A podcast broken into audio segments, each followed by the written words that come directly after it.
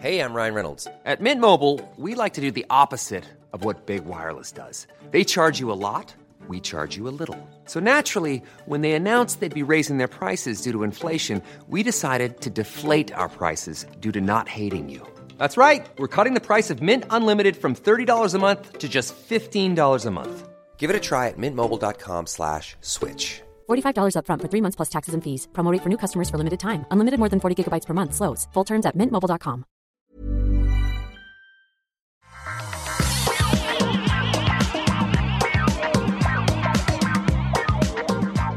Bonjour à tous et bienvenue dans le Rendez-vous Tech, l'émission où on vous résume toute l'actu tech, internet et gadgets. Et je dis on vous résume l'actu, mais c'est pas ce qu'on va faire aujourd'hui puisque de temps en temps on fait des épisodes spéciaux où on se consacre entièrement à un sujet spécifique. Ça va être le cas et on va parler de la tech et des réfugiés et de comment euh, cet aspect de notre vie qui, que nous pensons un petit peu acquis peut être euh, extrêmement important pour euh, des personnes qui n'y ont plus accès à des moments évidemment difficile. Je suis Patrick Béja et j'ai l'immense plaisir de euh, recevoir pour ce sujet qui est un petit peu compliqué trois personnes qui le connaissent bien mieux que moi. On va commencer euh, par ce côté de la table virtuelle de Skype. Euh, Louise Brosset, merci d'être avec nous. Bonjour. Bonjour Patrick, merci beaucoup pour, pour l'accueil. Donc, je m'appelle Louise et je travaille chez TechFugees, qui est une organisation internationale principalement euh, de personnes bénévoles qui réfléchissent justement à comment la technologie peut venir en soutien et aider à l'indépendance des personnes déplacées. Euh, et je m'occupe depuis trois ans de la coordination de la communauté internationale. Merci de, me recevoir. Mais avec grand plaisir, merci euh, d'être là. On a également Charania Takour. Je, je, lis à la française et ça me fait un petit peu mal parce que j'ai l'habitude de, de, lire les noms euh, avec le, le, bon accent. Mais comme je suis pas sûr de l'accent, je veux pas dire de bêtises. Donc Charania, merci d'être avec nous. Merci Patrick euh, de nous avoir accueillis. oui, la prononciation c'est très très bien, c'est Charania. Euh, donc oui, euh, je m'appelle Charania et euh, je travaille chez Gravity. On est une start-up franco-canienne qui fournit des solutions numériques basées notamment sur l'identité digitale et de la blockchain pour aider des populations vulnérables comme les réfugiés ou les PMO informels à accéder à des services essentiels comme l'aide humanitaire, l'emploi et des services financiers. Et euh, c'était en fait mon intérêt dans ces sujets, euh, donc comment utiliser la technologie pour euh, aider des populations fragiles, qui m'a amené à, à TechFugees, où je suis maintenant co-responsable du chapitre français. Super, merci beaucoup Charnia. Effectivement, euh, Tech You est une organisation internationale, je, crois que Louise l'avait mentionné, je, le répète. Et enfin, euh, quatrième personne à cette table, on, a euh, Nour Alazkani qui se joint à nous. Bonjour Nour, comment ça va? Bonjour, alors moi ça va très bien. merci pour l'invitation également. je suis très content de, de, parler avec vous sur ce sujet. Alors, qui je suis? Donc, Nour Alaskani, ambassadeur de la plateforme réfugiés.info, une solution euh, qui euh, propose de l'information simple et traduite pour les personnes réfugiées et leurs aidants. On en parlera euh, plus tard. je travaille donc à la délégation interministérielle à l'accueil et à l'intégration des réfugiés et à la MEDNUM, donc la médiation numérique, une société coopérative qui travaille d'intérêt collectif, qui travaille sur l'inclusion numérique donc ces deux entités qui portent le projet Réfugiés.info dans lequel je travaille. Et avant ça, je suis moi-même euh, membre de l'associatif. J'ai travaillé dans une association pendant quatre ans qui accompagne les personnes réfugiées euh, d'une manière générale et plus précisément sur le volet logement. Et juste avant, moi-même, je suis une personne réfugiée, donc il y a euh, sept ans, je suis arrivé en France de Syrie, euh, donc j'ai aussi euh, pu demander, faire le parcours de la demande d'asile et puis l'obtenir et par la suite recommencer une vie en France. Donc content de pouvoir participer à votre émission. Merci beaucoup Nour et merci à tous les trois. Bah écoutez, euh, ça va être, euh, je pense, une émission extrêmement intéressante et on va se lancer. Ce que je vous proposais avant de euh, commencer l'enregistrement, c'est de suivre un petit peu, de faire un parallèle avec le parcours d'une personne réfugiée, en commençant par la situation quand on est en train de, quitter son pays. Et évidemment, on va évoquer les questions tech, peut-être, mais, mais pas que, mais on va essayer de les évoquer essentiellement puis ensuite l'arrivée euh, en France notamment, c'est peut-être similaire dans d'autres pays, et puis ces premiers moments qui doivent être euh, si compliqués, et enfin euh, le chemin vers l'intégration et la normalisation de la situation. Donc commençons d'abord peut-être par cette situation que beaucoup d'entre nous ne connaissent que à la télévision ou dans, des, dans, dans, des médias, le moment où on quitte où on est contraint de quitter euh, le pays dans lequel on vit et euh, à quel point la, tech peut, ou l'absence de tech peut rendre les choses plus difficiles. Alors, je vais euh, donner libre, je vais ouvrir le micro à qui veut en parler. Peut-être que Nour sera le, plus apte à commencer. comment est-ce que ça se passe spécifiquement au niveau tech, mais pas que, quand on est dans cette situation où on est contraint de, quitter son pays oui, ben, merci. Alors, d'abord, il faut savoir, euh, chers euh, auditeurs, donc les choses ne sont pas forcément euh, très décidées, très volontaires. C'est pas un voyage comme on part en voyage en, vacances, c'est un peu différent. Malheureusement, c'est comme ça. Et donc, la tech, pour moi, a une place centrale dans euh, avoir l'information, surtout sur la prochaine étape. Il y a toujours cette notion de c'est quoi la prochaine étape dans un parcours migratoire euh, par la voie terrestre surtout, avec un, groupe, une groupe de personnes euh, avec lesquelles on, il peut, le chemin peut être parcouru. Donc, avoir l'information est une manière traduite. Pour moi, c'est un, un, essentiel chose à, cette, à, cette, à ce parcours. Et euh, la tech a un rôle essentiel, surtout les réseaux sociaux euh, ont un, rôle essentiel à, jouer. Et donc la disponibilité d'informations en temps réel dans des sortes des, des, groupes où, euh, où, les choses euh, donc, se, se disent, euh, d'ailleurs à l'oral par des vidéos ou par des audios ou par écrit. Ça dépend beaucoup du niveau d'éducation des personnes, l'origine et la, provenance, mais donc la technologie, on voit bien que c'est la facteur qui permet aux gens de s'organiser étape par étape. Et donc, encore une fois, c'est vraiment un moment d'incertitude totale pour la plupart, euh, euh, à commencer sans forcément choisir le jour J, on va démarrer notre voyage. C'est souvent lié à des, à des causes, euh, à des causes qui sont définies hein, dans, dans, la loi, de ce qu'on définit un pays non sûr, donc des guerres ou des conflits ou, ou, ou, etc. Enfin, ou autres. Donc, euh, c'est un moment d'incertitude dans lequel l'information a un rôle essentiel et surtout à travers les, smartphones euh, qu'on a aujourd'hui. Hmm.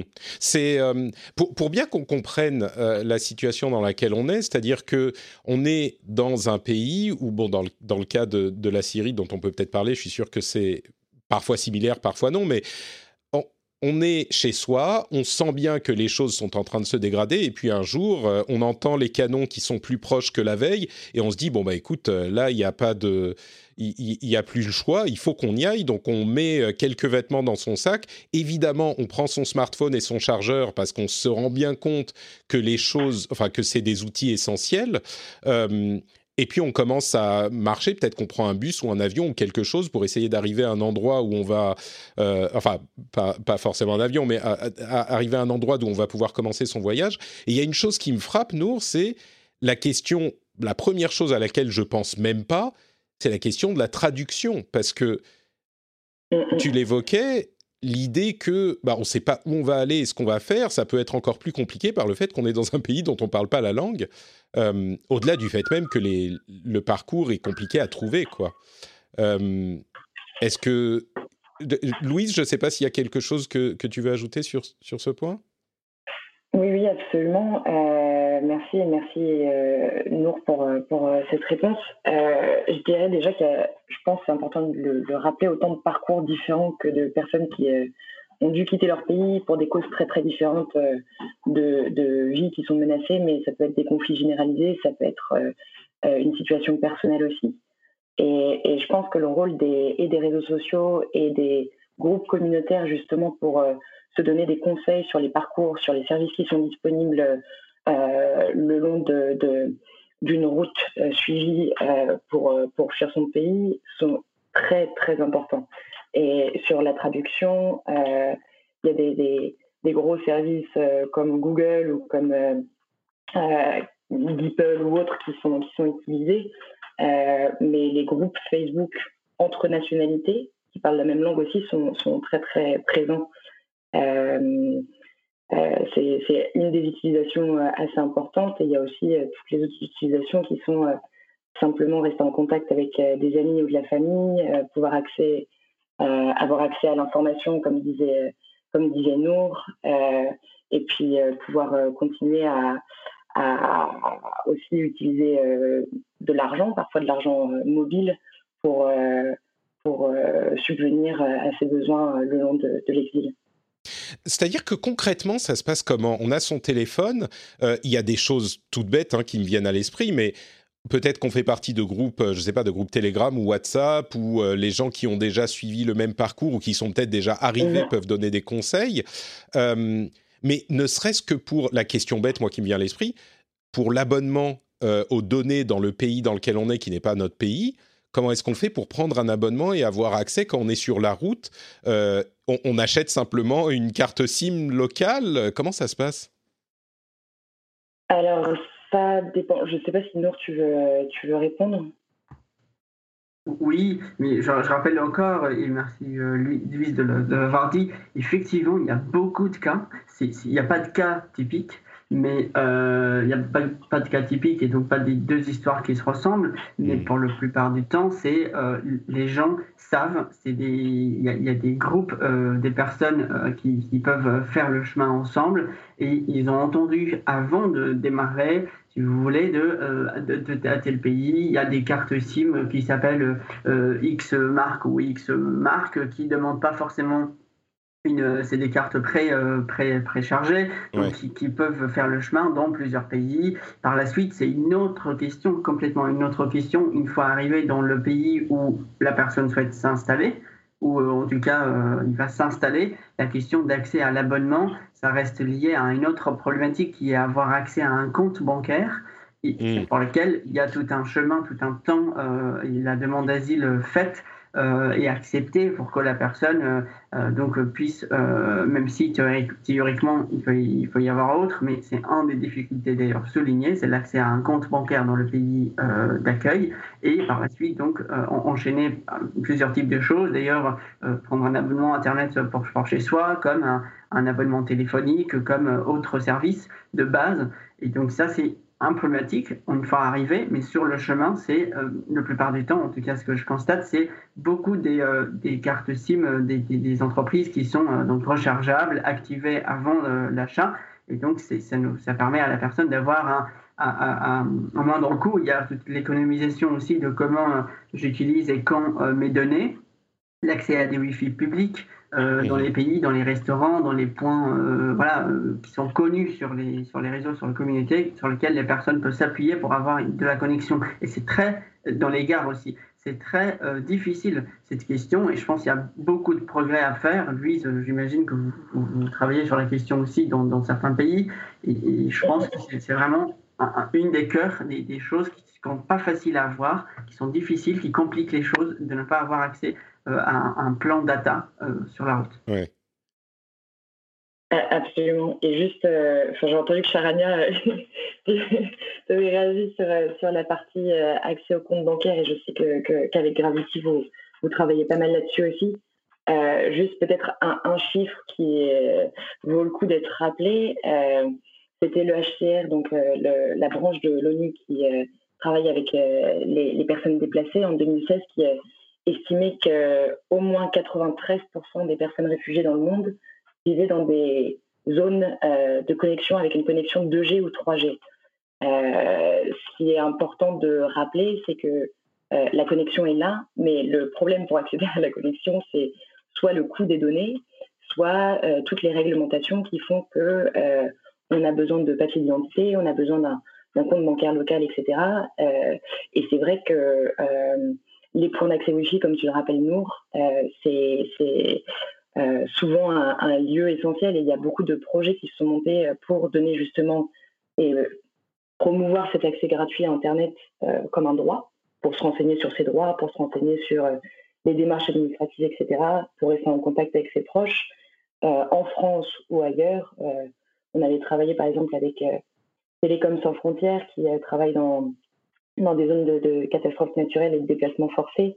Ils sont basés à Pau. Il y a aussi vers Calais et Grande-Sainte un projet qui s'appelle Refugee Infobus, qui est un, bus en fait avec euh, des box Wi-Fi euh, pour que les gens puissent se connecter et avoir des conseils sur euh, sur leur situation et sur quoi faire. Mais la partie compte bancaire et inclusion inclusion bancaire et identité digitale est, assez importante. Et là-dessus, peut-être que Charania, toi, tu, tu, tu, voudrais parler de d'exemples au Kenya ou en Turquie euh, où je sais que tu as travaillé. Hmm, peut-être on peut y revenir quand on parle de l'insertion et de l'arrivée euh, dans les pays d'accueil. Mais tout à fait, euh, oui, c'est une. juste, nous aussi, il a parlé un petit peu, mais c'est juste qu'en fait, il y a des règles, réglementations très, très strictes sur les documents qui sont requis pour avoir une, une forfait ou un abonnement mobile ou Internet. Euh, notamment pour euh, les réglementations KYC euh, et EML qui ont été mises en place pour empêcher les transferts d'argent pour les activités de terroristes. Et donc, pour ça, il faut avoir une preuve d'identité légale dans les pays d'accueil qui peut être montrée à l'autorité réglementaire. Euh, et c'est après ce procès-là que euh, les personnes déplacées euh, peuvent avoir accès à un abonnement mensuel pour, pour les données ou juste une connexion Internet. Donc ça aussi, c'est très important à, à, retenir que, en fait, même si on a beaucoup de solutions sur le terrain en termes d'innovation technologique, après, c'est une question politique et de, de réglementation qui est aussi un empêchement en termes d'accès à l'information. Mmh. Euh, on va, peut-être euh, commencer à se rapprocher de la question de, des débuts euh, de l'arrivée de l'insertion et de comment ça fonctionne. avant ça, il y a quelques éléments qui me viennent à l'esprit. C'est les informations pour continuer à avancer dans son parcours quand on est en train de quitter son pays et d'aller vers le pays d'accueil. Et il y a aussi la question du contact avec les proches. Alors d'une certaine manière, c'est une situation qui est euh, améliorée euh, par rapport à l'époque où on n'avait pas les téléphones mobiles et, et Internet, parce qu'avant on partait, on partait euh, bah, complètement à l'aventure et dans le noir. mais c'est vrai que ce genre de choses peut être essentiel, peut-être pour rester en contact avec des gens qui sont déjà arrivés dans le pays d'accueil, peut-être des gens qui sont encore dans le pays dont on est parti. Est-ce qu'il y a d'autres choses comme ça auxquelles on pense pas forcément quand on n'a pas vécu ce genre d'épreuves de, euh, que vous voudriez évoquer pour les présenter aux gens qui ne connaissent pas ça D'autres éléments auxquels je pense pas? Euh, Je peux là-dessus. Euh, en fait, il y a énormément de besoins qu'une personne soit en, déplacement ou installée temporairement dans un pays ou, ou temporairement dans, un camp, etc. Je pense que il y a des besoins qui sont présents en permanence. Euh, qu'on soit dans une zone de conflit, qu'on soit dans un camp, qu'on soit dans un pays euh, euh, en sécurité, entre guillemets, l'accès à l'information et la connaissance des droits, c'est quelque chose dont on a déjà discuté.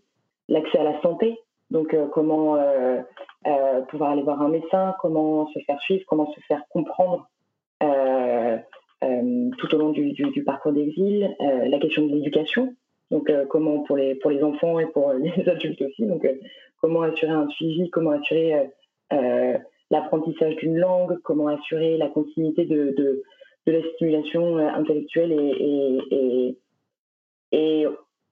chez, chez, on pense aussi beaucoup aux, compétences digitales sur comment faire en sorte de, de pas rester derrière dans un monde qui devient de, plus en plus numérique.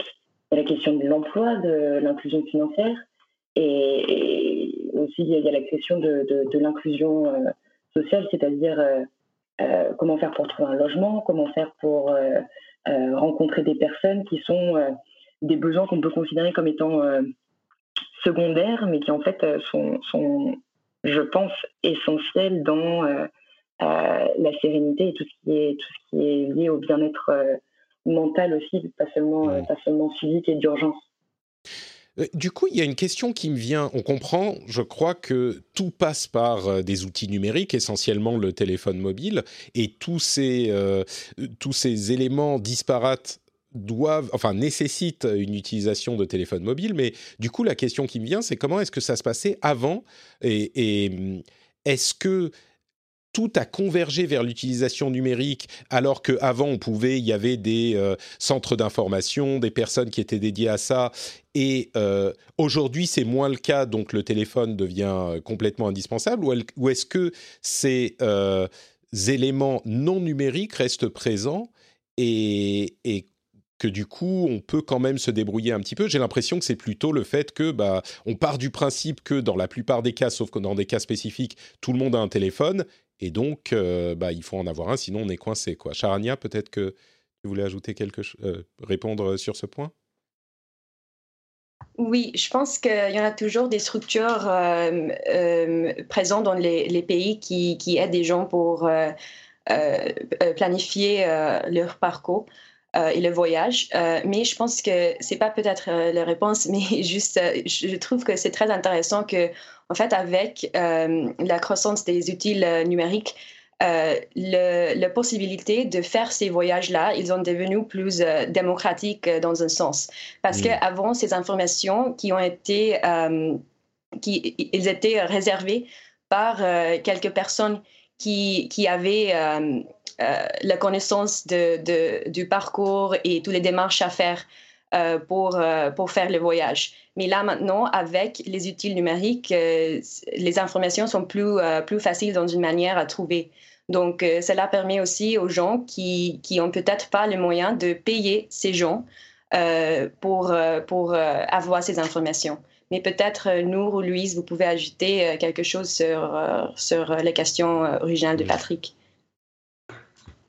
Alors oui, il faut jamais oublier le rôle des États, les rôles des campements qui sont euh, mis en place, les rôles de l'UNHCR euh, en tant que coordinatrice internationale de, les, organismes aussi internationaux comme l'IOM euh, auxquels je pense. Il, y a aussi ces structures-là, il y a beaucoup d'associations locales et heureusement, il y a un TCE associatif qui accueille, qui accompagne, qui guide, qui donne de l'info. Il y a toutes ces choses qui existaient et qui continuent à exister, mais c'est vrai que, comme l'a dit Charnia, c'est une voie vers la démocratisation, d'avoir les informations à pied légal euh, via euh, des groupes euh, communautaires ou pas, sur des réseaux sociaux en tout cas, qui proposent de l'information. Et avec les outils, on en devient plus, plus conscient des étapes à faire, et donc, et heureusement. Mais, mais, voilà, il y avait tout, ce tissu qui existait depuis euh, la nuit des temps. Hein. les, États, les organismes euh, locaux et les organismes internationaux, et puis des circuits, euh,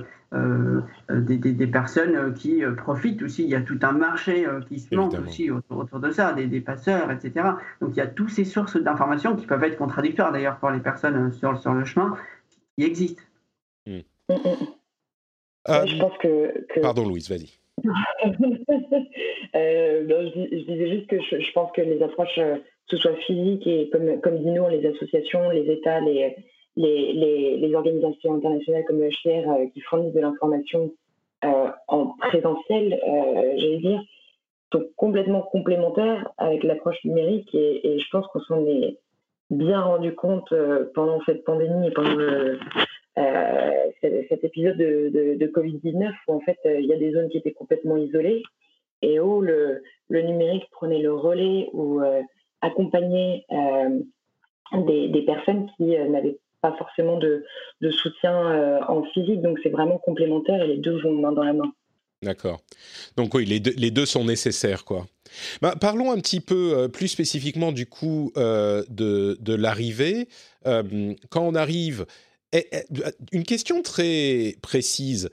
J'ai l'impression que vous êtes en train de me dire que euh, presque sans téléphone, et je parle bien sûr des téléphones parce que c'est l'outil qui me paraît le plus spécifiquement, enfin le, plus facile et donc celui qu'utilisent le plus de gens. J'imagine que la plupart des gens ont des ont des téléphones Android. C'est mon image, peut-être que je me trompe, mais mm-hmm. quand ouais c'est le cas. Mm-hmm. Quand, on arrive dans le pays, mais même pour le parcours, si on n'a pas de téléphone, on est complètement dépendant d'une personne du même groupe qui va avoir un téléphone, mais j'imagine que c'est presque, enfin c'est presque impossible de faire ce parcours si on n'a pas de téléphone. Tout le monde, bon, tout le monde, c'est peut-être difficile de généraliser de cette manière, mais l'immense majorité des, personnes qui font ce, voyage ont un téléphone personnel à elles ou pas? Donc, si je me permets préciser euh, quelque chose d'avant, c'est que on se concentre, j'ai l'impression, plus sur l'immigration qui, se fasse via, euh, donc, euh, via une voie terrestre ou euh, via la mer. Il y a aussi une, immigration qui est plus, pas réglementée, mais qui est plus, je dirais, organisée par ce qu'on appelle des, des voies secours humanitaires, par le programme, l'engagement du euh, de, l'ancien président et le président actuel d'accueillir 10 euh, 000 personnes réfugiées. Et pour le coup, c'est toute une autre logistique qui passe des points d'accueil, des, campements, euh, à côté des campements dans des pays limitrophes à des pays en, conflit, et qui, qui par la suite, donc, recommande des euh, des, pas, pas recommandent des personnes, mais qui choisissent euh, des personnes selon les critères euh, établis et qui, par la suite, leur arrivée se prépare par des avions, etc. Ce qui représente aussi une, une part, on, parlera plus tard sur des chiffres pour que vous voyez plus de quoi, de quoi il, de quoi il s'agit, mais il y a aussi ces, voilà. Donc là, si on se concentre que sur la voie mmh. terrestre, etc., c'est effectivement, on pourrait donc continuer, continuer. C'est vrai que c'est la majorité des personnes aussi. si on parle des majorités, il faudrait qu'on se concentre là-dessus, mais il ne faut pas oublier qu'il y a d'autres voies qui sont euh, pas forcément euh, de, ce genre des, choses et où le téléphone euh, donc sert de d'un point d'appui, de, de, lien avec sa famille, ne pas complètement être déraciné, même si ça existe toujours et c'est toujours le cas, mais c'est vrai qu'on a un contact en plus avec sa famille, des personnes de sa communauté, etc., grâce au, réseau et au smartphone.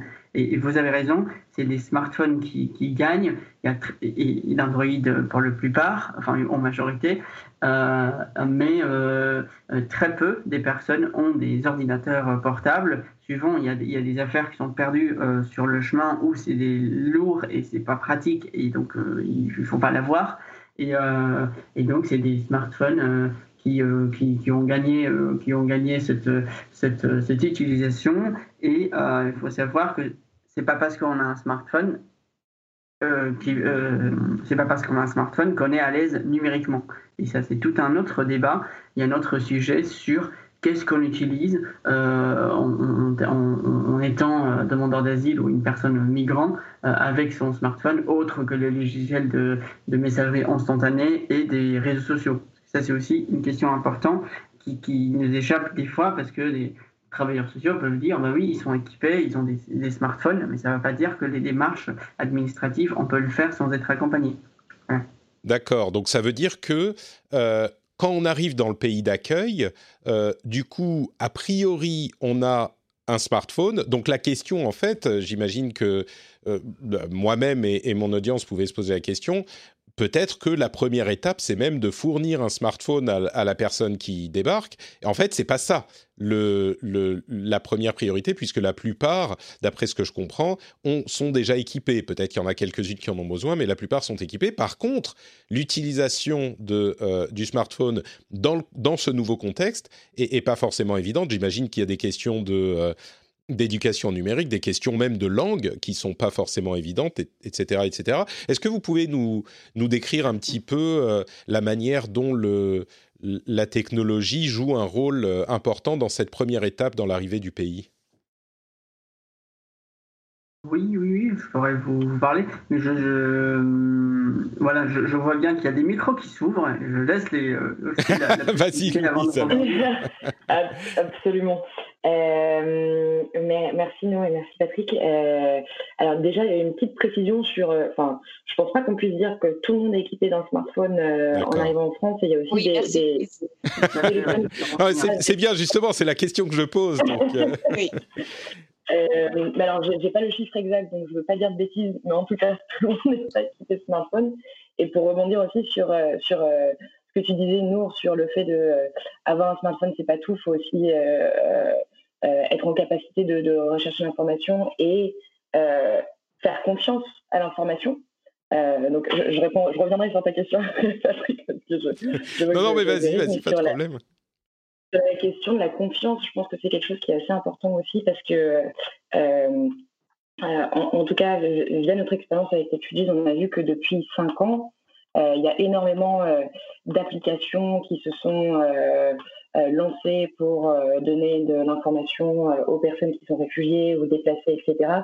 Euh, il y a beaucoup de projets numériques aussi qui euh, ont commencé avec euh, une, grande énergie et finalement n'ont pas forcément abouti avec des informations qui ne sont pas forcément toujours à jour, etc. Donc ça, il y a, aussi une, défiance parfois par rapport au numérique et un besoin de, rassurer, de savoir quelle application ou quel contenu je vais, je vais utiliser pour mes démarches administratives, etc.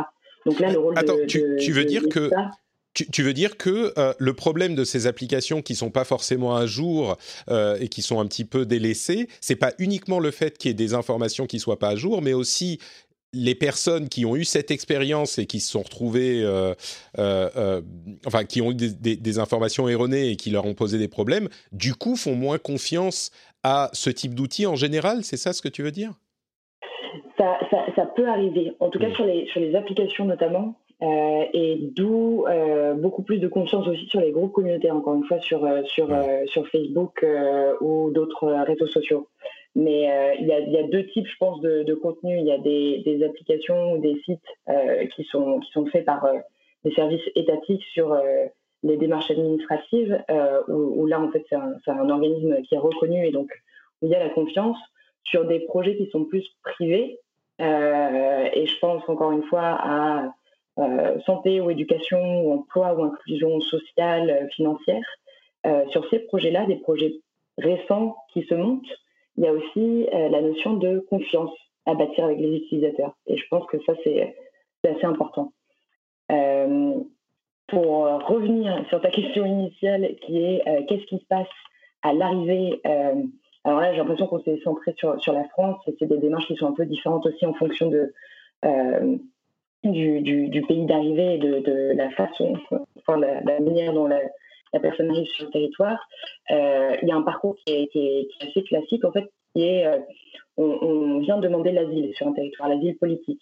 Donc on s'enregistre euh, auprès de l'État pour signaler sa demande d'asile et on passe à travers tout un processus pour que l'État reconnaisse. Donc c'est en, en, France un organisme qui s'appelle l'OFPRA, qui va reconnaître cette demande d'asile et accorder un statut euh, de, de personnes réfugiées. Donc, euh, encore un rappel, euh, être réfugié, c'est un statut juridique factuel.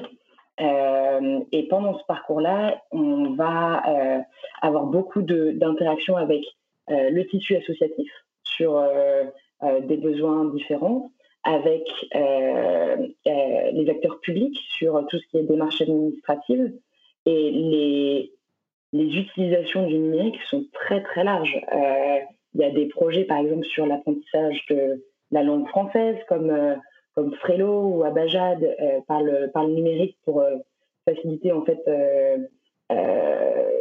bah, la, vitesse, j'allais dire, d'inclusion ou de compréhension des personnes avec qui on, évolue tous les jours. Des super projets aussi euh, sur euh, l'accès au logement, par exemple, pour faciliter l'accès au logement. Et je pense notamment à une euh, plateforme que Singa a créée qui s'appelle Calm, pour mettre en relation et créer de la connexion entre des personnes qui arrivent en France et des personnes qui vivent en France depuis plus longtemps, pour partager des expériences, partager un réseau. donc il y, y a beaucoup de cas d'utilisation différentes, encore une fois. Merci euh, Louise pour cette transition. Je pense qu'on a besoin de quelques petits chiffres pour voir un peu plus clair sur les, voilà, ah, la situation, euh, la situation dont, en France. Donc là, on va se concentrer euh, sur ce qui se passe sur notre territoire. pour rappeler, alors, il y a trois termes qu'on utilise beaucoup pour parler de, ce monde. On parle des migrants, des exilés, on parle des demandeurs d'asile et on parle des réfugiés. Il faudrait un peu mettre, euh, mettre au clair ce que ça veut dire ce que ça veut dire chacun. Un, migrant, un exilé, c'est quelqu'un qui, donc une personne qui a, euh, euh, qui est en situation de, migration, donc il n'a pas forcément, il n'y a pas forcément un, statut derrière ce mot. C'est une personne qui s'est euh, déplacée de force, qui, qui va s'installer dans un autre, dans un autre pays ou un, déplacé. On dit aussi quand, quand il est déplacé interne à, son propre pays. Donc ça, pour, pour, aussi dire une généralité qu'on oublie suivant aussi, parce que c'est pas des questions qui reviennent dans les médias tous les jours. Il y a plus de migration sud-sud sur cette planète qui se passe donc dans les, dans les continents euh, sud et non pas forcément euh, en Europe. ça, c'est une, première, une première chose à dire. Et puis, pour la France, si on veut se concentrer euh, plus généralement, donc je, je, préparais les chiffres de 2019 et 2020 pour donner une idée de, de ce qui se passe en termes de, en termes de donc d'arrivée des étrangers en France qui peuvent ne pas être réfugiés aussi. Et ça, c'est important à rappeler parce que vous allez voir la différence de chiffres entre l'arrivée euh, des demandeurs d'asile, donc des migrants qui demandent l'asile et que par la suite sont acceptés ou pas, euh, ça c'est une autre question, et l'arrivée des étrangers d'une manière générale. Un, Chinois, un Américain, un Britannique qui veulent s'installer en France pour faire des études temporairement ou, euh, ou pour une longue durée, ça c'est une chose. Donc en 2019, pour commencer, il y a eu euh, donc 3,5 millions des étrangers qui ont eu des, visas et qui sont euh, ou pas mais qui sont rentrés en France. Donc c'est 3,5 millions personnes réparties entre euh, des étudiants, euh, des travailleurs et des demandeurs d'asile. Mais il faut savoir que parmi ces 3,5 il y a seulement donc 100 000 77, pardon, donc 177 000 personnes qui ont demandé l'asile, pour lesquelles il n'y a que 36, 36 000 qu'on a accepté, qu'on a accordé l'asile. Donc si, vous voyez, les chiffres peuvent faire peur, donc entre les 3,5 millions des étrangers qui rentrent en France pour plein de divers sujets, il n'y a que euh, donc 170 000 euh, personnes qui ont demandé l'asile, qui sont des, personnes réfugiées, enfin qui, que, qui, 36 euh, 000 parmi, parmi eux ont devenu des personnes réfugiées statutaires. Donc voilà, on, est sur ces chiffres-là pour 2019 et pour 2020, qui est une année euh, frappée par le Covid, pour laquelle il y a beaucoup moins de, de circulation.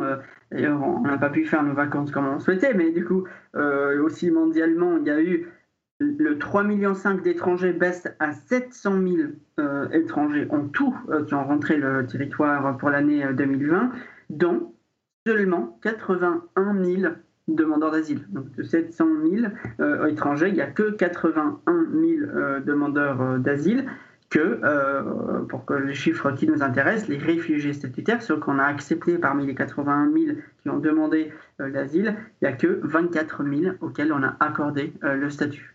Donc on est sur des chiffres, euh, encore une fois, les réfugiés statutaires qu'on leur a accordé le statut en 2019, 36 000, et en, 2020, on est sur 24 000 personnes qui, euh, donc l'OFPRA, que Louise a évoqué tout à l'heure, l'Office français de protection euh, des réfugiés et des apatrides, c'est donc a, dit oui, on accepte ces personnes. Il y a, aussi le, le, CNDA, le Cours national des droits de euh, le, droit d'asile euh, qui, euh, suite à une refus de l'OFPRA, la personne peut faire recours pour revoir leur cas. Donc les deux ensemble ont accepté voilà, les 36 000 en 2019 et, et 24 000 en 2020.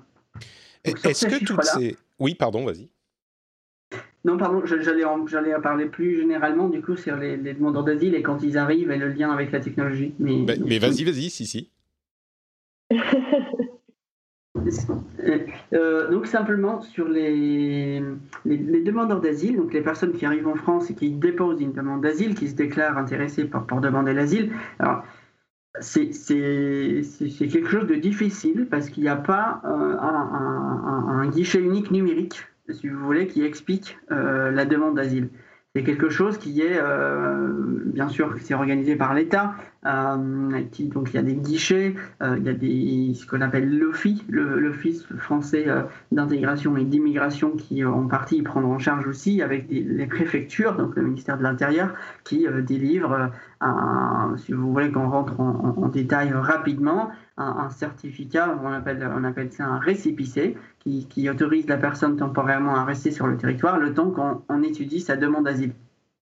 Par la suite, il, a la réponse euh, pour sa demande d'asile et euh, entre cette période, qui est euh, officiellement annoncée de, six mois, mais dans la vérité peut prendre jusqu'aux deux ans, c'est une période compliquée parce que donc, moi, si je reviens à mon cas, que je précise aussi que mon cas n'est pas du tout représentatif, parce que, comme l'a dit Louise, et je le rappelle, il faut vraiment le rappeler, c'est que chaque personne est unique, son cas est unique, il n'y a pas de généralité à faire. Donc, euh, moi, ça, il m'a fallu, euh, mais, je suis arrivé euh, il, y a, aussi longtemps, je suis arrivé en 2014. Les personnes qui arrivent aujourd'hui, c'est un peu différent, un peu mieux, pour, pour certaines parties, et tant mieux.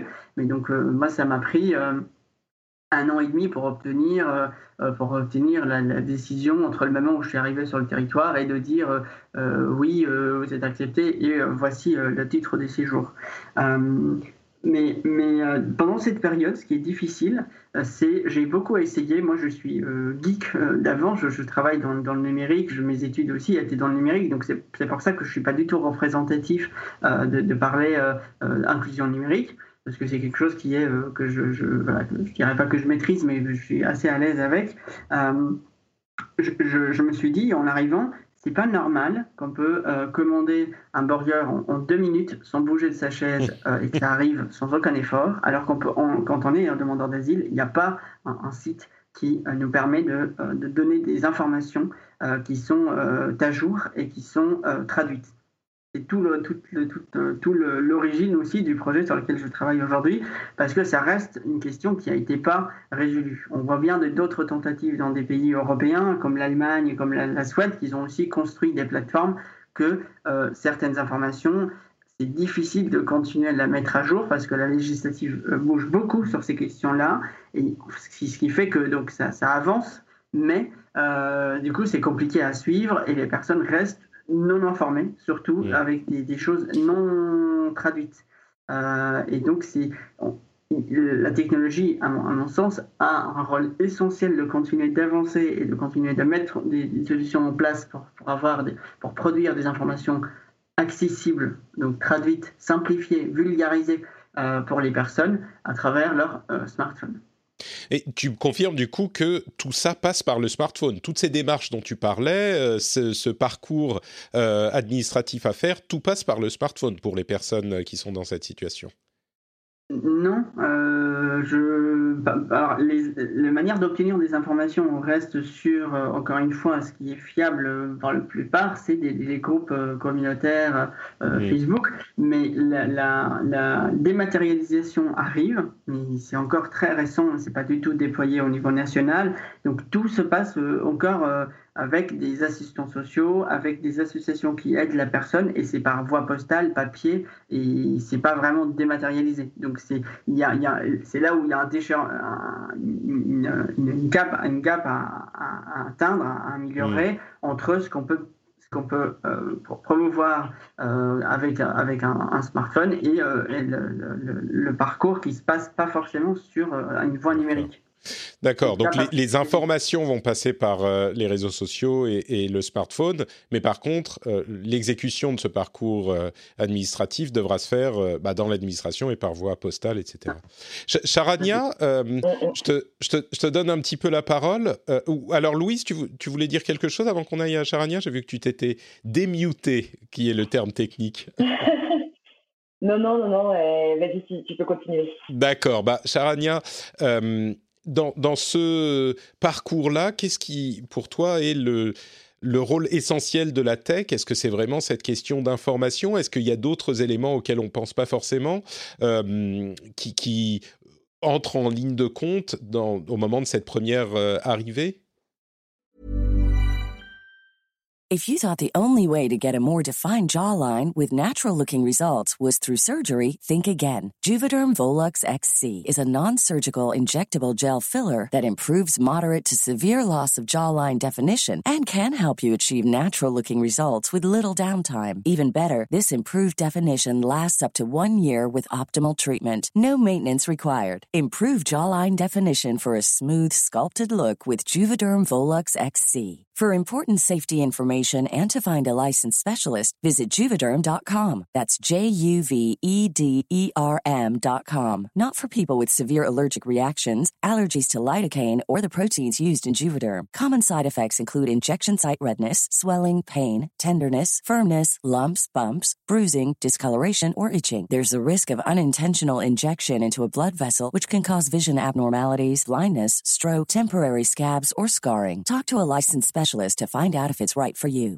Ready to pop the question? The jewelers at BlueNile.com have got sparkle down to a science with beautiful lab grown diamonds worthy of your most brilliant moments. Their lab grown diamonds are independently graded and guaranteed identical to natural diamonds, and they're ready to ship to your door. Go to Bluenile.com and use promo code LISTEN to get $50 off your purchase of $500 or more. That's code LISTEN at Bluenile.com for $50 off. Bluenile.com code LISTEN.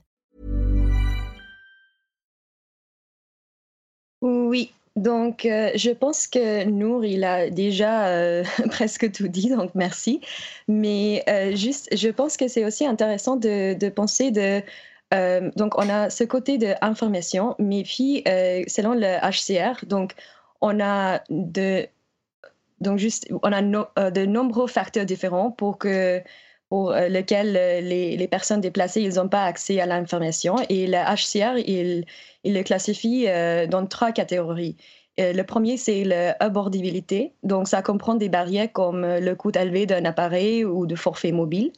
Euh, le deuxième, c'est la disponibilité. Donc, ça concerne euh, des barrières qui, euh, qui découlent notamment de l'absence d'Internet ou de réseau, GSM, de la réglementation dont j'ai parlé avant, et également, surtout, l'incapacité de recharger votre appareil. Et puis, on a le troisième en termes de l'utilisabilité, qui fait référence aux problèmes résultant d'un manque de connaissances numériques par exemple, de ne pas comprendre comment accéder à Internet euh, en utilisant un navigateur ou euh, même quel euh, forfait ou abonnement à choisir. et en France, des recherches menées par le DR et aussi par Solinium et nous aussi en tant que Tarfugis France ont montré que les principaux obstacles sont le coût élevé des appareils et des données, la manque de bandes de recharge, le manque de connaissances numériques dont on a parlé et de la langue française et aussi des connexions Internet fiables. Donc, même si on a euh, des plateformes comme euh, refugee.info, euh, où on sait à qui on, doit diriger vers pour faire les démarches administratives, on a toujours la question des, connexions Internet fiables, la manque des bons de recharge et les points d'accès à Internet. Et après, on a aussi le coût élevé des appareils et des données. Euh, qui, sont, euh, qui empêchent euh, les personnes déplacées en France à accéder aux informations. Donc ça aussi, c'est un côté très important en termes de matériel, en termes de hardware. et, et c'est dans ce sens-là où on travaille avec TechFugees en délivrant les, les box Wi-Fi. Euh, pour euh, aider des réfugiés euh, à accéder à Internet ou des personnes déplacées. et donc, la question de hardware aussi, c'est important pour comment on peut rendre les appareils, le, coût de, de data et aussi les, les bons de recharge, etc., plus accessibles pour promouvoir l'accès à l'information. Mais du coup, il y a une chose à laquelle je pense immédiatement, c'est effectivement le fait que même s'il est, enfin, depuis l'arrivée de Free, qui date de quelques années maintenant, euh, peut-être même que, vous, ne, ne, connaissiez pas la situation d'avant, mais c'est vrai que les, prix des forfaits Internet se sont effondrés. Il y a, je sais plus quand c'était, ça devait être 2011, 2012. Ils ont été divisés par trois, mais ça reste des, des tarifs qui sont calibrés pour euh, la population française. Euh, quand on est dans une situation comme celle d'un réfugié, j'imagine que ce genre d'abonnement reste un petit peu cher. Et au-delà de ça, il y a même les questions que vous évoquiez tout à l'heure qui sont que bah, on demande un compte en banque ou ce genre de choses pour ouvrir un enfin pour ouvrir une ligne chez un opérateur mobile. Du coup, j'ai une question qui est très bête, mais concrètement, comment on fait quand on n'a pas accès à une banque, quand on, a, on est obligé de se balader de, de café en café où il y a du free Wi-Fi ou enfin du, du Wi-Fi gratuit Comment on fait? Donc, Louise, peut-être euh, tu peux, euh, tu peux euh, ajouter, mais juste, donc, on a deux options. Le premier, c'est comme, comme tu disais, Patrick, que oui, on, essaie d'accéder avec les, les réseaux free. mais puis après, il y a aussi la possibilité en France d'acheter les cartes SIM prépayées. Euh, et donc ça, euh, je pense qu'il y a toujours besoin de présenter une preuve d'identité, mais on n'a pas besoin d'avoir euh, une compte bancaire. Donc mm. ça aussi, c'est une très belle alternative. Et en fait, beaucoup de personnes déplacées utilisent ce genre d'abonnement prépayé, en fait, pour, pour accéder.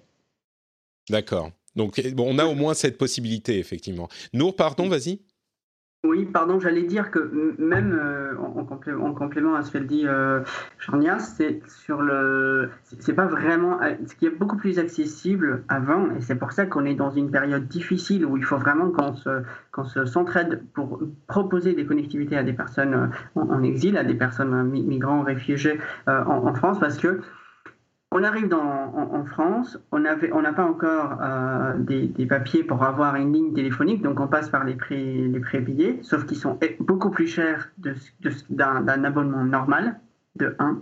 Et donc les, personnes n'ont vraiment pas, euh, pas d'argent pour, se payer un luxe de 20, 20 à, 30, à 30, 30 euros par mois euh, pour avoir une connexion avec 10 gigas de, de, connexion. Donc souvent, ils ont, ils ont, ils ont quelque chose de 1, 1 à 5 gigas qui est bas pour une utilisation surtout d'apprentissage du français via le smartphone, via des, tutoriels sur YouTube, donc une consommation de vidéos qui n'est pas du tout adaptée au forfait. Donc, ce qui se passe réellement, c'est qu'ils ils sont beaucoup autour des, bibliothèques, des restaurants, des, euh, gares. Euh, qui offrent des, points de Wi-Fi. Euh, dans certaines villes aussi, il y a des points par la ville qui sont assurés, mais c'est pas suffisant. Et la, sur lesquels, euh, une, raison sur laquelle on a travaillé à la d'hier sur un appel, euh, un, appel à projet pour des pour l'acteur euh, et les, pour les acteurs d'intégration pour qu'ils fournissent des accès à Internet, c'est les centres d'hébergement. Pendant la demande d'asile, la moitié des demandeurs d'asile, à peu près, je dis, je dis à, la, louche rapidement, mais à peu près la moitié ont un accès à ce qu'on appelle le DNA, le dispositif national d'accueil. Donc, c'est des centres d'hébergement qui, euh, euh, hébergent les personnes euh, en demande d'asile jusqu'au temps qu'ils ont leur, décision. Et dans ces centres-là, ils ne sont pour les plupart pas encore équipés des points d'accès numérique. Alors il y a des questions légales aussi à se poser, ça c'est évidemment, mais il y, a ce travail à faire d'équiper ces centres qui euh, les personnes euh, donc s'y retrouvent euh, résidant pendant un moment par un, accès à Internet correct, ce qui n'est pas le cas aujourd'hui. C'est la raison pour laquelle TechFugis travaille sur l'équipement. Je, vous laisse parler de, certains centres, une expérimentation avec quelques centres. Et nous aussi, donc côté de la délégation interministérielle, on considère qu'il faut vraiment améliorer la connectivité améliorer, donc travailler aussi sur une, une formation des travailleurs sociaux sur les équipements numériques également, parce que les travailleurs sociaux manipulent plus les ordinateurs que les téléphones portables, et la population euh, donc, euh, migrante l'inverse, ce qui mm. fait que c'est difficile de, faire des recommandations l'un vers l'autre, et, euh, et, donc équiper les centres d'hébergement provisoire par des accès d'Internet partout, partout sur le niveau national. Ok, bah, je pense que j'ai une dernière question sur cette, euh, ce moment de, qui est un petit peu entre deux. On a demandé son, son euh, statut de réfugié.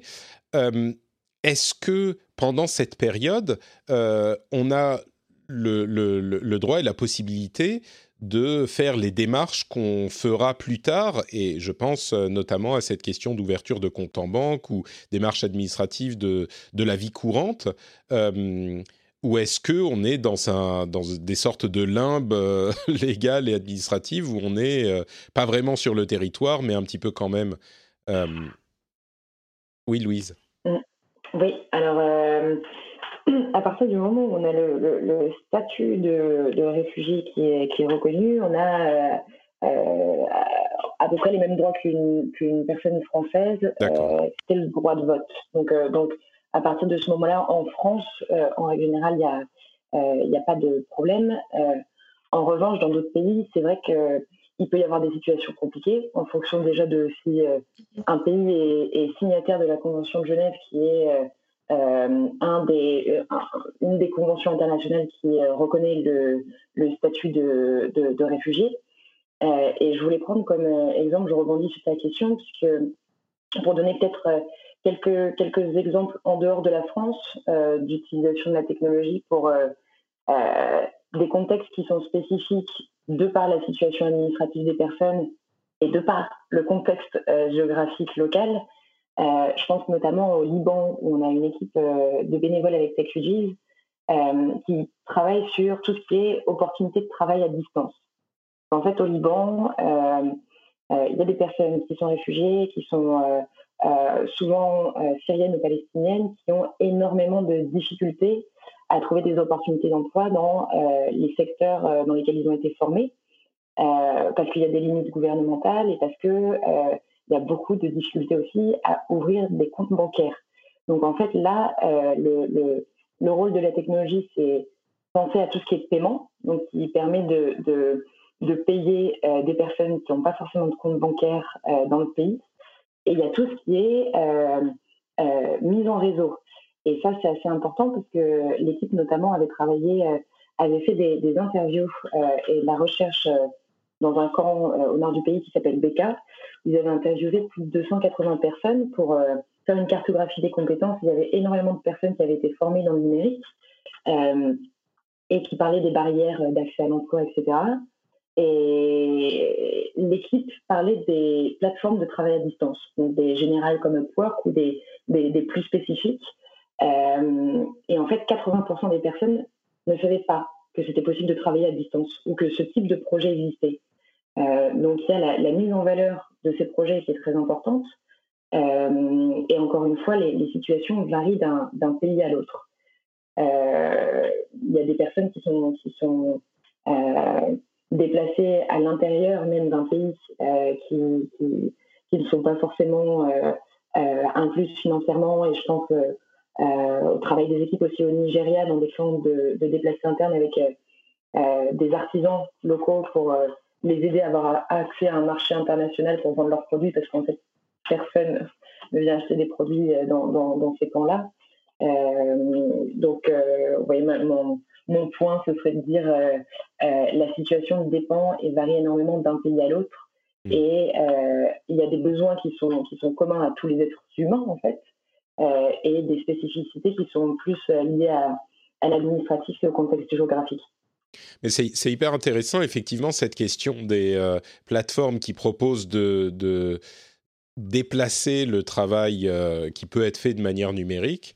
Et c'est un aspect auquel auquel j'avais pas du tout pensé. Évidemment, ça concerne des gens qui sont qui, peuvent utiliser ce genre d'outils et qui connaissent ce genre de de, de, sites et de, de, travail, de travaux mais c'est une chose à laquelle j'avais pas du tout pensé, qui peut donner des coups de main finalement euh, si on peut les mettre en place. Quoi. Oui, absolument. Nour?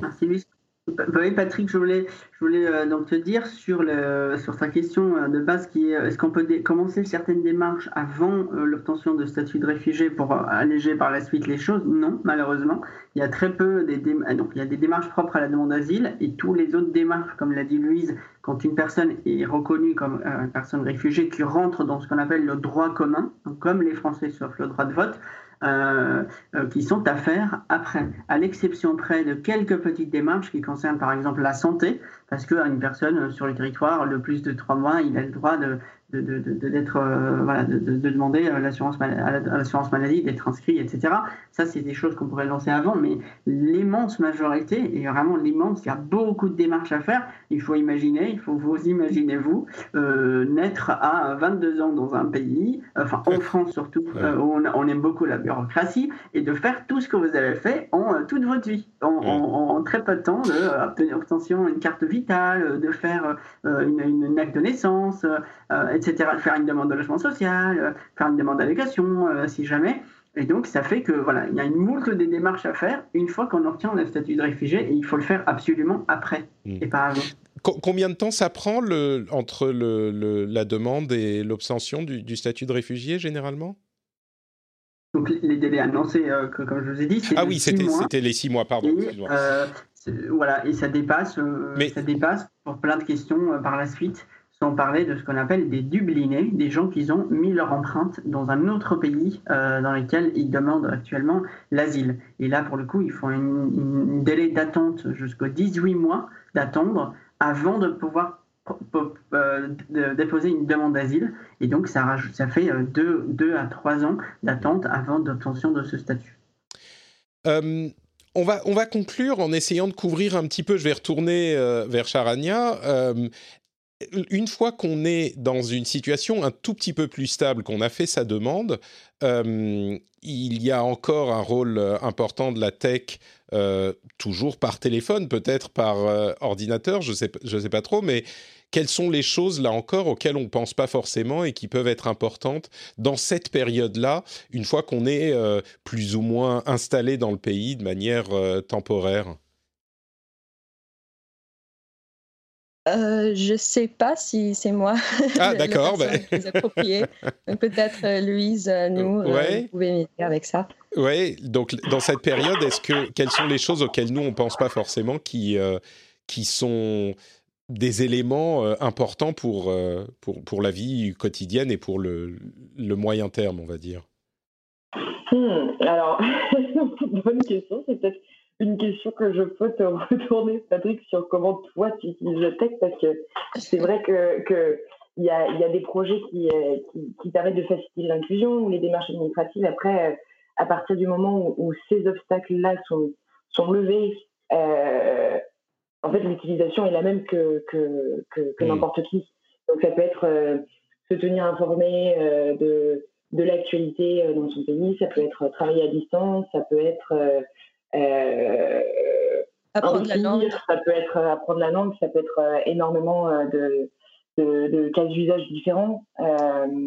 mais mais la, spécificité, je dirais, disparaît peut-être un peu plus avec le temps.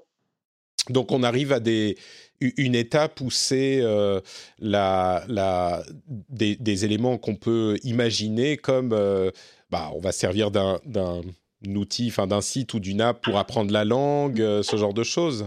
C'est oui, oui. Et juste pour ajouter euh, un aspect euh, qui, est, très intéressant et quelque chose qu'on ne pense pas beaucoup, c'est pendant cette période d'attente, c'est très important pour des personnes de, se sentir qu'ils sont en train de intégrer dans, dans la société où ils se retrouvent. Donc, euh, comment peut-on euh, promouvoir des, des, outils ou des services qui peuvent euh, faciliter le, contact entre les, les, les, Français, par exemple, et des personnes déplacées qui, qui viennent d'arriver en France pour qu'ils se sentent plus intégrés. et le côté social, c'est quelque chose qu'on ne pense pas beaucoup, mais c'est très important. Et l'autre, c'est aussi le, le divertissement. Donc, euh, cette, période d'attente, c'est très, très longue. Et en fait, euh, il y a beaucoup de personnes qui se sont, euh, qui n'ont pas beaucoup de choses à faire parce qu'ils n'ont pas peut-être le, les, les, permissions pour commencer à travailler ou même de, de apprendre la langue, etc. Et c'est très important pour, aussi de penser de, de cet aspect social et de divertissement pendant la période d'attente. Et comment... Oui, Nour, vas-y. Non, tout à fait. C'est vraiment le, quasiment le plus important pendant cette période, que la personne ne se retrouve pas seule et complètement seule, euh, sans, sans une, une, offre officielle, puisqu'on les demandeurs d'asile, on leur propose pas d'offres étatiques d'apprentissage du français. C'est juste après euh, l'obtention de statut de, de réfugié qu'on pourrait, euh, qui peuvent être éligibles.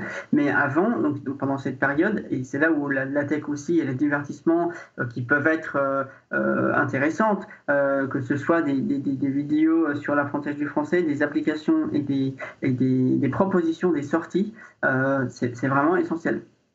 Qu'est-ce qu'on. Qu'est-ce qu'on... Oui, vas-y, Louise. Pardon, j'ajouterais juste une chose aussi sur l'utilisation. et sur l'inclusion sociale, il y a aussi utiliser la technologie, les réseaux sociaux, enfin, pour se faire entendre et pour prendre part au débat et pour proposer des projets, faire des témoignages et parler de, son expérience ou l'expérience des personnes qu'on connaît pour soutenir les personnes qui sont dans cette situation ou pour faire avancer collectivement l'inclusion et l'accueil. Et ça, je pense que c'est quelque chose qui est important en France et dans d'autres pays. et on se rend compte que souvent, on parle de, personnes réfugiées sans, euh, sans, forcément intégrer ces personnes euh, réfugiées dans le, le, débat. Et je, je pense que la technologie a un rôle, enfin, peut permettre euh, d'ouvrir ce débat-là. Hmm. C'est-à-dire que ça permet, là encore, on, a, on est dans un processus de démocratisation de l'accès à ce genre d'outils. Ça peut, ça peut permettre d'intégrer de, les personnes concernées au débat euh, qui les concerne, justement. Hmm. Exactement. Ouais, ou ça leur permet d'en prendre, prendre, d'y prendre part. Euh, question peut-être un petit peu, euh, comment dire, un petit peu triviale pour, pour terminer. Charania et, Nour, d'ailleurs, vous évoquiez les questions de divertissement. Concrètement, qu'est-ce que ces, ces, personnes font? Moi, je suis. Euh, euh, est-ce que on imagine que euh, on va prendre un abonnement Netflix ou alors est-ce que on, je sais pas, on écoute de la musique sur Spotify? Qu'est-ce que à quoi on va passer son temps finalement quand on est dans ces situations? Donc, je vais, je serai honnête, je ne sais pas très très bien aussi, mais je sais que euh, quand on a fait le, projet euh, pour distribuer les box Wi-Fi euh, aux associations qui travaillent avec les personnes déplacées en France, on, a, on a trouvé qu'en fait, en particulier pendant la période de confinement, le besoin de divertissement, c'était très important pour les enfants et hmm. pour euh, leurs parents euh, également. Et donc, euh, dans cette situation, c'est plutôt, oui, comme tu disais, c'est pas un abonnement Netflix, mais beaucoup de streaming. Et ça aussi, c'est difficile à faire sur, sur un abonnement 4G et faire un hotspot, etc. Donc, le streaming, oui, c'est une des choses. Et puis aussi, les communications avec avec euh, euh, les personnes, euh, soit de la famille ou même, même des, amis en France, etc. et donc ça, je pense que c'est les deux premiers cas en termes de divertissement. D'accord. Oui, tout à fait. Oui, pardon, je, je, simplement dire qu'en fait, il ne faut pas oublier que les demandeurs d'asile, pendant cette demande, n'ont pas un compte bancaire, n'ont euh, pas une, carte Visa qui permet de payer quoi que ce soit en tant qu'abonnement. Donc l'idée, c'est vraiment de saisir de tout ce qui peut être gratuit et seulement gratuit. Parce que ni de source d'argent suffisant, ni euh, des cartes, des, moyens de paiement tout court, et ce qui rend tout ce qui est payé limite euh, inaccessible. D'où le streaming et d'où en temps normal euh, toutes les activités proposées par le tissu associatif qui sont, euh, il y en a quand même pas mal et, donc des, orties, des, des, des, des foot, des euh, des, des, ateliers culturels, euh, des, chants, des randonnées. Enfin, il y, a pas mal d'activités qui se proposent euh, aux, personnes et surtout des ateliers sociolinguistiques aussi, donc qui sont proposés par les tissus associatifs et non pas étatiques pendant la demande d'asile pour que la personne rencontre d'autres, commence à avoir un petit réseau et, et apprendre le français. Mmh. D'accord. Ok, bah écoutez, je pense qu'on a, on a un petit peu fait le tour de ce qu'on pouvait couvrir euh, dans, l'émission. Avant de, conclure, euh, je voudrais vous donner l'opportunité à chacun d'ajouter quelque chose, s'il y a une chose importante qu'on n'a pas évoquée ou que, à laquelle j'ai pas pensé. Euh, est-ce qu'il y a des choses que vous voudriez ajouter? Oui, juste un petit mot pour dire que, que oui, c'est génial qu'on voit beaucoup de services euh, pour euh, des personnes déplacées qui sont en transition et en train de, de, devenir dématérialisées. Mais c'est très important aussi de, de, se rappeler que la question de la privacité des données et la sécurité pour les populations fragiles et vulnérables, c'est aussi très, très important. Donc, ça aussi, c'est un côté qui commence à, devenir, à, oui, à, prendre de l'importance. Oui. Mm mais euh, c'est quelque chose euh, sur lequel on a beaucoup de travail à faire, euh, beaucoup de choses à penser. et donc, oui, c'est bien qu'on utilise la technologie, mais c'est aussi important de souligner la privacité des données et la sécurité pour les populations vulnérables. Oui, il faut, il, faut, il faut le faire, mais il faut bien le faire, quoi.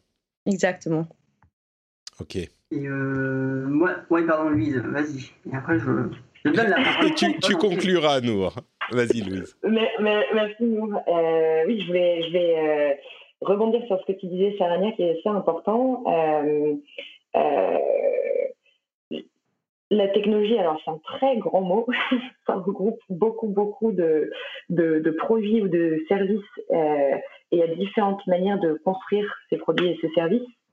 Euh, donc, comme euh, je sais que l'audience qui, écoute tes podcasts, euh, Patrick, est, très au fait de, ces sujets-là et, et, des sujets technologiques, je les invite, s'ils sont intéressés, à lire les principes directeurs de TechFugis, qui sont ici de, de l'expérience d'accompagnement de projets numériques à destination des personnes déplacées. depuis plus de cinq ans sur la co-construction, sur la protection des données, sur euh, euh, un autre point qui me semble assez important, euh, et on en a un petit peu discuté, qui est de dire la technologie ne, résout pas tout. C'est un outil qui peut être utilisé pour un but donné, mais il faut, enfin, il y, a beaucoup de beaucoup de projets très branchés qui ont fait beaucoup de bruit, qui se sont développés de blockchain et d'intelligence artificielle, certains qui sont très bien, mais euh, beaucoup qui ne sont pas du tout adaptés euh, aux utilisateurs et qui finissent en fait euh, pas utilisés parce que parce que hmm. c'était pas forcément les bonnes manières de développer ces, ces, solutions-là. et donc je, dirais les principes directeurs et si vous voulez jeter un coup d'œil, c'est une plateforme qu'on est en train de développer qui s'appelle Base qui regroupe des exemples de projets à travers le monde et qu'on essaye d'accompagner. Donc c'est un moyen de vous impliquer aussi si, si, si vous le souhaitez. Euh, pour les, les, principes directeurs, c'est donc sur le site techfugees.com, euh, la, la, le premier menu, il y a euh, qui sommes nous, qui nous sommes, et il y a les huit principes directeurs qui sont qui sont décrits donc sur techfugees.com. L'autre élément dont tu parlais, c'est? C'est une plateforme qui s'appelle BaseFugees, qui est également euh, disponible sur le site de techfugees.com. D'accord. Et euh, c'est dans la partie euh, innovation, donc hackathon, et on va publier un article sur BaseFugees très prochainement. D'accord. Donc, vous pourrez trouver ça dans la partie programme et projet, innovation hackathon. Très bien. Merci Nour, Nour, tu voulais, tu voulais ajouter quelque chose? Oui, merci. Euh, d'abord, merci aux, personnes qui ont resté jusque-là à, nous écouter sur ce, débat euh, qui, nous, voilà, qui, nous est cher et qu'on peut en débattre encore 10 heures. Mais euh, pour moi, si on doit retenir deux choses, si j'en permets, si on veut venir en aide, parce que j'imagine que vous êtes intéressé par cette cause, c'est pour ça que vous êtes arrêté sur ce podcast, il faut donner de l'information et de l'autonomie pour les personnes. Et ce qui, ce qui, c'est les deux choses qui, qui, qui fait que les personnes seront au mieux acteurs de leur propre parcours d'intégration. Et c'est ce qu'on souhaite pour tout le monde, ne pas toujours se faire aider, mais qui savent euh, comment euh, s'aider euh, tout seul. Dans ce sens, moi, je travaille donc avec mon, avec mon équipe sur la plateforme réfugié.info. Donc le site, c'est réfugié en pluriel sans accent.info, sur lequel vous pouvez faire deux choses. La première, c'est euh, de consulter l'information qui sont proposées aux personnes réfugiées en dispositif et aux démarches, donc en programme euh, auxquels ils peuvent participer, aux démarches administratives qu'ils peuvent euh, avoir besoin d'une manière traduite. Vous pouvez donc être engagé en, orientant des personnes vers réfugiés.info et en l'utilisant, en expliquant les démarches et les dispositifs aux personnes avec eux dans plusieurs langues. Ça, vous pouvez le faire. Et vous pouvez également contribuer à mettre plus de dispositifs pour enrichir la plateforme réfugié.info qui est accessible à tout le monde. C'est une plateforme collaborative que vous tous, vous pouvez rajouter vos dispositifs et vos démarches euh, pour qu'il y ait une, meilleure couverture. Nous, on s'occupe de la traduction par la suite et de la publication. Donc n'hésitez pas pour toute question à me contacter. Et là, je vais prononcer mon mail, attachez-vous. C'est tout simple, nour, N-O-U-R, réfugiés, donc en pluriel, point info, euh, sans accent, avec grand plaisir et merci encore une fois de, nous avoir écoutés jusque-là. Bah, merci Nour. Euh, je mettrai les liens euh, vers les sites dont on a parlé sur dans les notes de l'émission évidemment avec tous ces liens là. J'espère que vous aurez de quoi vous informer. Charania, est-ce qu'il y a un, lien euh, qu'il faudrait mettre ou c'est celui de TechFugees ou un autre spécifique? Oui, c'est celui de TechFugees, oui. D'accord. Donc on aura TechFugees et réfugiés.info euh, dans les, les, notes de l'émission. Euh, et du coup, bah, Nour, on va mettre ton adresse email également, hein, nour Avec plaisir. Super, bah, merci à tous les trois. Euh, j'espère que cette émission aura été intéressante pour, pour les auditeurs, que ça vous aura apporté quelque chose. Euh, on a déjà donné les liens, donc ce que je fais généralement, c'est donner les liens. On, les a déjà. Et bah, je vous remercie de nous avoir écoutés. On se retrouve, je sais pas quand, parce que normalement, je vous dévoile mes secrets du passé pour le futur. normalement, cet épisode sera diffusé pendant que je serai en congé paternité. Donc, à quel moment du congé, quand ça va, quand je vais revenir, tout ça, je ne sais pas. Mais euh, l'émission elle-même restera euh, présente toutes les semaines. J'espère en tout cas, c'est comme ça qu'on l'a prévu. Et euh, je reviendrai très bientôt également. Donc, merci encore à vous trois. Et pour tous les autres, on se retrouve très bientôt. Ciao à tous. Merci beaucoup. Merci et félicitations. Oui, félicitations Patrick, c'est génial. Merci, merci beaucoup, merci, merci. J'espère que ça se passe bien. Moi, je suis terrifié là, c'est le deuxième et j'ai très très peur.